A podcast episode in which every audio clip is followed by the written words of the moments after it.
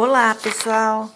É, eu vou gravar esse podcast é, a respeito da atividade que vocês fizeram na aula do dia 25 de março é, sobre o eixo leitura na BNCC. É, eu pedi para vocês fazerem, registrarem as, a, as dúvidas, as questões que vocês gostariam de ver esclarecidas, porque naquela época eu tinha a esperança de que já tivesse voltado. Mas, como nós não voltamos, eu, eu anotei, fui anotando à medida que eu fazia a correção e eu vou é, gravar para vocês as respostas. É, se ainda ficar alguma dúvida, alguém me escreva, por favor. Então, a, vamos começar aqui, né? Tem um total de 11 dúvidas. Algumas, é lógico que teve mais, mas muitas é, eram do mesmo tipo. Então eu juntei. Então a primeira, a pessoa diz assim: entendi em partes, pois sei que a tecnologia está presente no mundo atual contemporâneo. Qual seria a relação do mundo da tecnologia e informática com a BNCC? Ora, toda a relação. É, lembre que a BNCC, como nós vimos, dialoga com os PCNs de língua portuguesa. Então, em, nos PCNs, a grande inovação era a questão dos gêneros textuais porque até então só se trabalhava com narração, descrição, dissertação. E depois, graças aos PCNs, entraram na sala de aula as cantigas de roda, os poemas infantis, as receitas de bolo, as listas, enfim, né? Agora na BNCC, a grande inovação são os, os textos trazidos pelo mundo da tecnologia. Lembre que do PCN 1997, década de 90 do século 20 para cá, a grande novidade é a questão da tecnologia, a questão das redes sociais, a questão da internet que não havia lá atrás, como nós temos agora acesso ilimitado para quase todos. Então, ah, é, o mundo da tecnologia e da informática ele está presente de um modo muito forte na BNCC, que entende que seja função da, do componente língua portuguesa explorar é, esse, esse tema, esse assunto dentro das aulas, tá?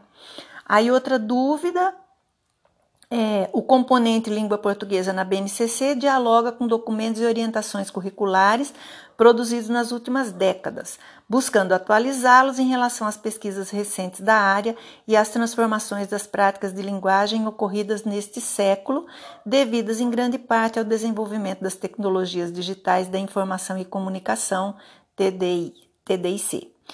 Quais são esses documentos e orientações curriculares? E como é a atualização em relação às novas práticas da linguagem? Ora, esses documentos e orientações curriculares são os documentos e orientações emitidos pelos órgãos uh, governamentais. Então, emitidos pelo próprio MEC, emitidos pelas secretarias de educação de cada estado, pelas secretarias de educação de cada município. O maior é, para nós, a nossa área de língua portuguesa, o PCN de língua portuguesa. Mas lembrando que tem PCN de matemática, de educação artística, de todas as áreas. Então, os PCN seriam a grande diretriz maior que nós tínhamos.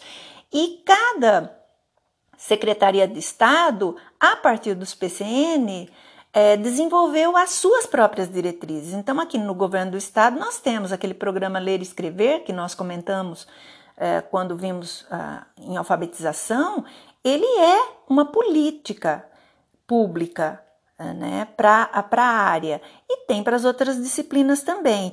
Então, os documentos e orientações curriculares são aqueles emitidos pelo MEC, emitidos pelas secretarias de Estado e pelas secretarias de educação de cada município. Tá? E a atualização deles se dá sempre é, em relação ao que é determinado em primeiro lugar pelo governo federal. Então, como que eles se atualizam em relação às novas práticas de linguagem? Ora, se nós vivemos num tempo em que a internet se tornou o grande é, espaço em que todos se conversam, nessa época de pandemia, vocês vejam que nós estamos usando a internet e as ferramentas que ela proporciona. Então, é, como se atualiza? Se atualiza uh, essas, se atualizam essas políticas trazendo para dentro das práticas escolares essas novas tecnologias, tá? Aí a terceira pergunta, a BNCC vem como um elo é, que liga as diversas políticas públicas do Brasil com competências para formar a educação de todas as crianças. Quando a prefeitura vai montar seus currículos, eles contam com a participação de pelo menos um representante de cada escola, sendo particular ou público ou não. Por quê? As escolas que não seguem essa nova lei sofrem alguma punição? É uma curiosidade bastante legítima, né? Então, olha, quando a prefeitura vai montar os seus currículos, ela não chama geralmente representantes das outras escolas, das escolas, né? Ela trabalha, vamos pensar no caso de uma prefeitura assim regular. Por exemplo, em Campinas, eu eu tenho notícias de que eles chamaram segmentos, fizeram reuniões, mas é sempre assim: faz reunião com os professores, aí essas sugestões são levadas.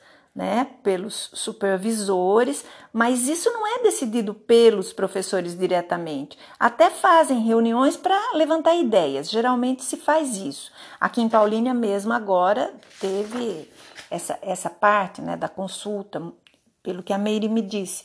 Mas, em última instância, quem escreve as políticas são os técnicos, são ah, os supervisores de ensino, são os responsáveis por cada área, pela educação infantil, pelo ensino fundamental, ah, anos iniciais, pelo ensino fundamental, anos finais, pelo ensino médio. Então, o professor, infelizmente, ele não tem participação direta nisso. Ah, quando se fala em professor, se ouve os professores, principalmente da rede pública. Das, as escolas eh, particulares, elas seguem, elas têm que seguir essas diretrizes até para dar conta para os pais de que estão né, fazendo o que é considerado o mais moderno em educação, mas elas não são ouvidas. E as escolas que não seguem a nova lei, elas sofrem alguma punição? Olha, se ela for escola pública, vai ser muito difícil ela não seguir, porque ela usa livros didáticos. Os livros didáticos, para serem adotados, precisam estar de acordo com a nova é, regra, né, com as novas diretrizes. Então, um livro didático que não siga as diretrizes da BNCC, ele não vai ser adotado né, pelos professores.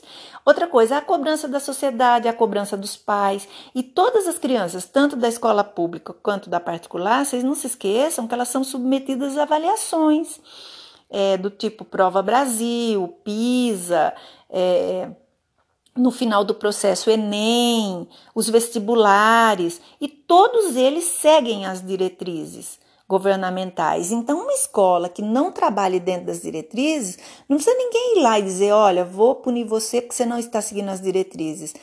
A punição vem na não aprovação dos alunos. Então, eu nunca vi assim casos falar, não, me recuso a seguir. Então, elas seguem sim, e a punição acontece. Outra coisa, vamos pensar que uma, uma prefeitura se recuse, ou um estado se recuse a seguir as diretrizes ostensivamente, ele não vai receber verbas do governo federal ou estadual. Então, é meio que todo mundo é obrigado a seguir, uns mais é, dedicadamente e outros menos, né? Porque é difícil mudar, ninguém muda assim de repente, né? Acho que é isso. E tem uma outra pergunta que foi de muita gente, ela aparece em outras, eu vou juntar. As práticas de linguagem contemporâneas não só envolvem novos gêneros e textos cada vez mais multissemióticos e multimediáticos, como também novas formas de produzir, de configurar, de disponibilizar, de replicar e de interagir. Aí a pessoa escreveu assim: gostaria que você comentasse um pouco mais sobre elementos multissemióticos e multimediáticos. Se for possível, uma explanação mais abrangente sobre esses tipos de gêneros textuais. Aí outra pessoa perguntou. É, é, que disse que gostaria de saber o que são as semioses tratadas no texto e onde elas se encaixam no contexto educacional. É, outra pessoa ainda perguntou uh, sobre semióticos, multissemióticos, multimediáticos e perguntou o que é semiótica. Então, quer dizer, são três perguntas que na verdade têm a ver com o mesmo tema, né? Então eu vou tentar, é um assunto muito complexo. É, eu considero a grande novidade na BNCC em relação ao, aos PCNs. Ninguém sabe muito bem ainda como é que isso vai ser. Lembrem que a BNCC está em fase de implantação, é nesse ano e aconteceu tudo isso que nós estamos vivendo, mas eu vou tentar clarear de algum jeito, né? Então, duas coisas, né, que nós uh, comentamos é a questão do multimodal e do multissemiótico, que vocês já me perguntaram antes, mas não é a mesma coisa, é diferente, como que é? Então, multimodal significa multi são vários, né? Então é de várias modalidades comunicativas. É, nesses textos multimodais coexistem falas, gestos, texto, processamento de imagens então, um exemplo disso seriam as notícias televisivas, os vídeos do YouTube, tudo quase que você vê na internet. Então, seriam textos multimodais, ou seja, que tem várias modalidades comunicativas. Já o, o multissemiótico, e vocês vão ver que são mesmo a mesma coisa, vem de multi, que é muito, né? Múltiplos, vários, e semiótico, que tem a ver com semiose, que é linguagem. Então, os textos multissemióticos existem, a, a, existe uma multiplicidade de linguagens ou de semioses. Então, eles são compostos por várias linguagens, por modos de semioses, né? Uh, linguagens, aqui no caso, semioses.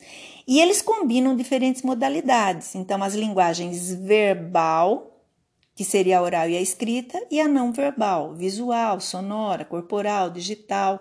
Então, em outras palavras, textos multimodais ou textos multissemióticos, você está falando da mesma coisa, tá? Só que no caso dos multissemióticos, você usa especificamente essa palavra semiose, que é que significa o processo de significação e de produção de significados. Ou seja, a maioria, a maneira como os seres humanos usam um signo, tá? O seu objeto, o conteúdo e a sua interpretação. Então, por exemplo, uma palavra é um signo, um gesto é um signo, e essa semiose é um processo capaz de produzir e gerar signos, partindo da premissa de que há uma relação recíproca entre significado e significante, segundo um teórico aí que é o Peirce. Então, semiose é esse processo de significação e de produção de significados, tá? Por isso que ela está relacionada à linguagem. É, e semiótica, o que, que é semiótica? O estudo dos símbolos e da semiose, da linguagem. É, a semiótica estuda todos os fenômenos culturais, como se fossem sistemas sígnicos, isto é, sistemas de significação. Então, para a semiótica, um jogo de futebol, ele, ele é um símbolo que, que tem, que traz vários signos, né, que são possíveis de ser estudados para encontrar para aquilo uma significação. Um outro teórico da semiótica, ele estudou, por exemplo, as touradas. Então, quais os signos da tourada uh, e, e, e, qual o significado disso, significado cultural dentro da sociedade espanhola, por exemplo. Né? Então, vocês vejam, são textos muito técnicos, trazidos diretamente da linguística e que para nós fica difícil, para nós leigos, para o professor que está lá de primeira a quarta, professor de ensino infantil. Então, num primeiro momento, é entender que todos eles estão ligados ao campo do entendimento, da significação, da linguagem. É, eu acho que é isso que é mais importante no momento, né? É, eu acho que eles não são propriamente gêneros textuais, né, multissemióticos e multimediáticos, é, eles são termos que englobam gêneros. Então, por exemplo, um, um clipe é, que foi lançado por um cantor, ou tem outro nome agora que está me fugindo, sabe? Quando aparece o cantor lançando uma música e tal. Então, ele é, ele, ele é um texto, entre aspas, desse gênero multissemiótico é, que trabalha com som, com música, com imagem, com cor, com enquadramento próprio, né, da televisão. É... Então é isso, tá? Mas vocês não precisam se preocupar assim desesperadamente em entender cada coisa, é estar familiarizado com os termos, é estar familiarizado, saber é, que eles tratam é, de significações no campo da linguagem e ao, aos poucos a gente vai entendendo nas práticas, né? Aí outra questão é, é, pergunta, mais gente perguntou também, que é referente aos eixos da BNCC. Como colocá-los em prática em sala de aula no ensino fundamental? Ora, o tempo todo eles vão estar. Tá. Quando você ensina, é, quando você trabalha com interpretação de texto, você está trabalhando o eixo leitura. Quando você. É, são cinco eixos, né? Quando você trabalha é, com é, as crianças produzem um teatro ou um, um, brincam com um jornal ou fazem declamação de, poe, de poemas, você está trabalhando com eixo oralidade. É, quando você trabalha com a questão da produção de um texto, você está trabalhando com gênero escrita. Então, uh, eles estão em sala de aula já, só que agora eles receberam outro nome e vão receber uma atenção especial e vão ser propostas práticas às vezes as mesmas, às vezes outras, mas lembrar que isso não foge tanto da dos PCNs. É, na verdade, um nome novo, com uma nova abordagem é, mais aprofundada para uma prática que já vinha sendo feita desde que o mundo é mundo, né? Em termos de ensino de língua portuguesa, tá? É, aí tem gente que também perguntou é, a questão das habilidades, e eu acho que houve aí, muita gente está entendendo habilidades de outro jeito. Então, eu vou, vou dizer aqui, ó, a dúvida seria sobre como serão avaliadas as habilidades, sendo que cada indivíduo pode ter habilidades em determinados assuntos e outros não. Exemplo: vejo pessoas com habilidades em falar em apresentações de grupo e outros com habilidades na parte teórica, como seriam avaliadas tais pessoas? Então, olha, isso é, foi bem legal de, de, de, de ser perguntado. Então, nós estamos entendendo habilidade aqui no senso comum. Habilidade é assim, ah, eu não tenho habilidade nenhuma com matemática. Nossa, eu sou péssima em conta. Então, veja, é como se fosse uma característica pessoal. Ou então, ah, eu não tenho habilidade com trabalhos manuais. Nossa, eu sou um fracasso. Tentaram me ensinar crochê. Eu não consigo pensar na agulha e na linha ao mesmo tempo. Se eu penso em uma, eu não consigo pensar em outra. Então, habilidade nesse sentido de ser habilidoso com, de ter uma espécie de dom, de ter tendência, de gostar de. Isso é habilidade no senso comum. Quando a gente está falando dentro da BNCC, como um componente específico, como um, um, um, algo que é técnico, habilidade aqui não significa isso. Habilidade significa que todos devem ser capazes de ler e entender um texto corretamente, localizar informações é, explícitas em um texto, é, entender a estrutura de um texto narrativo, é, escrever um bilhete, escrever uma carta, é, escrever um, um, o próprio currículo. É, entendeu? Então, habilidade nesse sentido seria aquelas, aquelas uh, competências, não tem como fugir muito dessa palavra, que a escola deve preparar os alunos para exercer. Então a escola tem que ensinar a ler, não só, super, só, só decodificar. A escola tem que ensinar a escrever, não só fazer cópias. Então é habilidade no sentido técnico, são são competências que são possíveis de serem ensinadas e aprendidas. Não acontece assim, ah, tem gente que, que tem habilidade para escrever, ah, ele vai virar um, um, escritor. Tá, eu estou falando de um talento, mas todos devem ser capazes de se expressar por escrito, de modo correto e adequado. Tá? Ele, a escola não tem como ensinar a ser um Machado de Assis, mas ela tem que ensinar o manejo da escrita correta. Então, é habilidade nesse sentido, certo? Aí, outra dúvida é sobre os campos de atuação, né? Onde eles se encaixam, como são aplicados nas aulas. Os campos é, de atuação, eles seriam a prática. Então, eu vou ensinar a ler, vou ensinar a escrever, vou ensinar a falar. Mas para quê?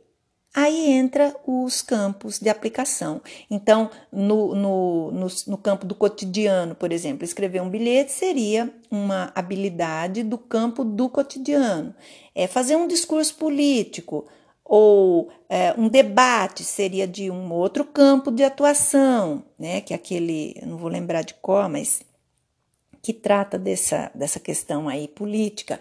É, é, declamar um poema ser, pode ser do campo uh, da escola, mas pode ser do campo do cotidiano, depende da circunstância. É, escrever um, um projeto uh, é, científico, ou então fazer uma pesquisa e apresentar isso por escrito, seria do campo das habilidades que envolvem esse saber mais técnico-científico que a escola desenvolve.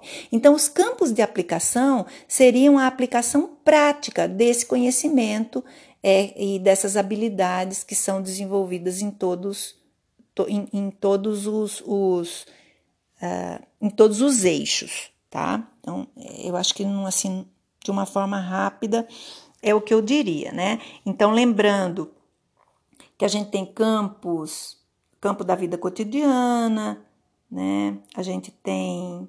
É, enfim, tem cinco, não vou entrar neles, não, que é muita coisa, né? E aí, a última das questões é, diz assim: em tese, a web é democrática. Todos podem acessá-la e alimentá-la continuamente. Mas se esse espaço é livre e bastante familiar para crianças, adolescentes e jovens de hoje, por que a escola teria que, de alguma forma, considerá-lo? Tá? É, então, ser familiarizado e usar outra questão não significa necessariamente levar em conta as dimensões ética, estética e política desse uso, nem tampouco lidar de forma crítica com os conteúdos que circulam na web. Então, é, a segunda questão, né, que foi o trecho que a pessoa, uma outra pessoa destacou, acaba respondendo a primeira. Então, se todos podem acessar o web, se todos podem entrar no Facebook, se todos podem participar de grupos de WhatsApp, se todos podem criar um site para defender qualquer ideia ou para postar qualquer conteúdo, por que que isso tem que fazer parte da escola? Né? Por que, que a escola teria que considerar esse, esse tipo de conhecimento? Ora, exatamente para ensinar as pessoas a, a entender o funcionamento desses espaços, mas mais a ter senso crítico, a considerar essas dimensões éticas é, e políticas desse uso. Então, por exemplo, a questão das fake news, que eu já comentei com vocês que é o carro-chefe aí dessa parte, né? Pelo menos como eu vejo, é, eles dão muita ênfase a isso.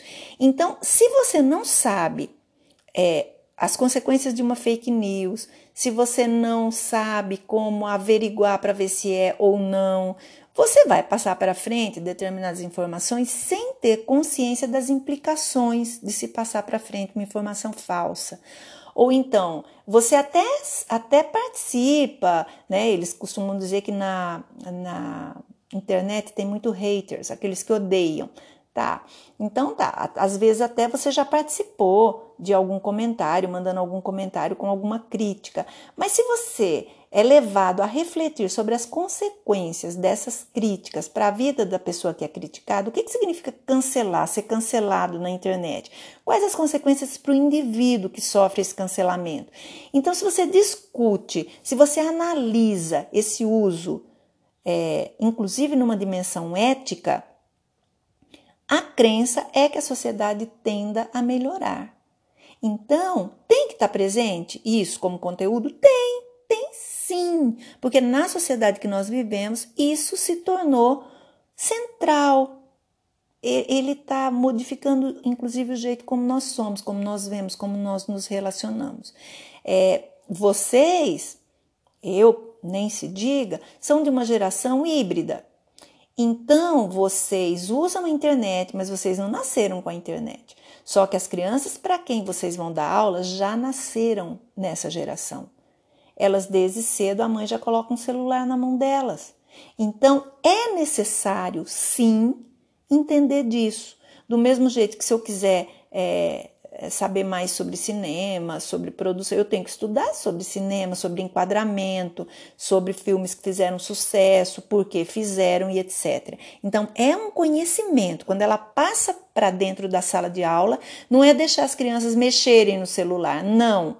É discutir o que tem, como tem, como se apresenta, como funciona, quais as, com que consequências, em que espaços, tá? Então, acho que é isso, tá? Então, pessoal, eu fico por aqui. É... Espero que eu tenha respondido, tá?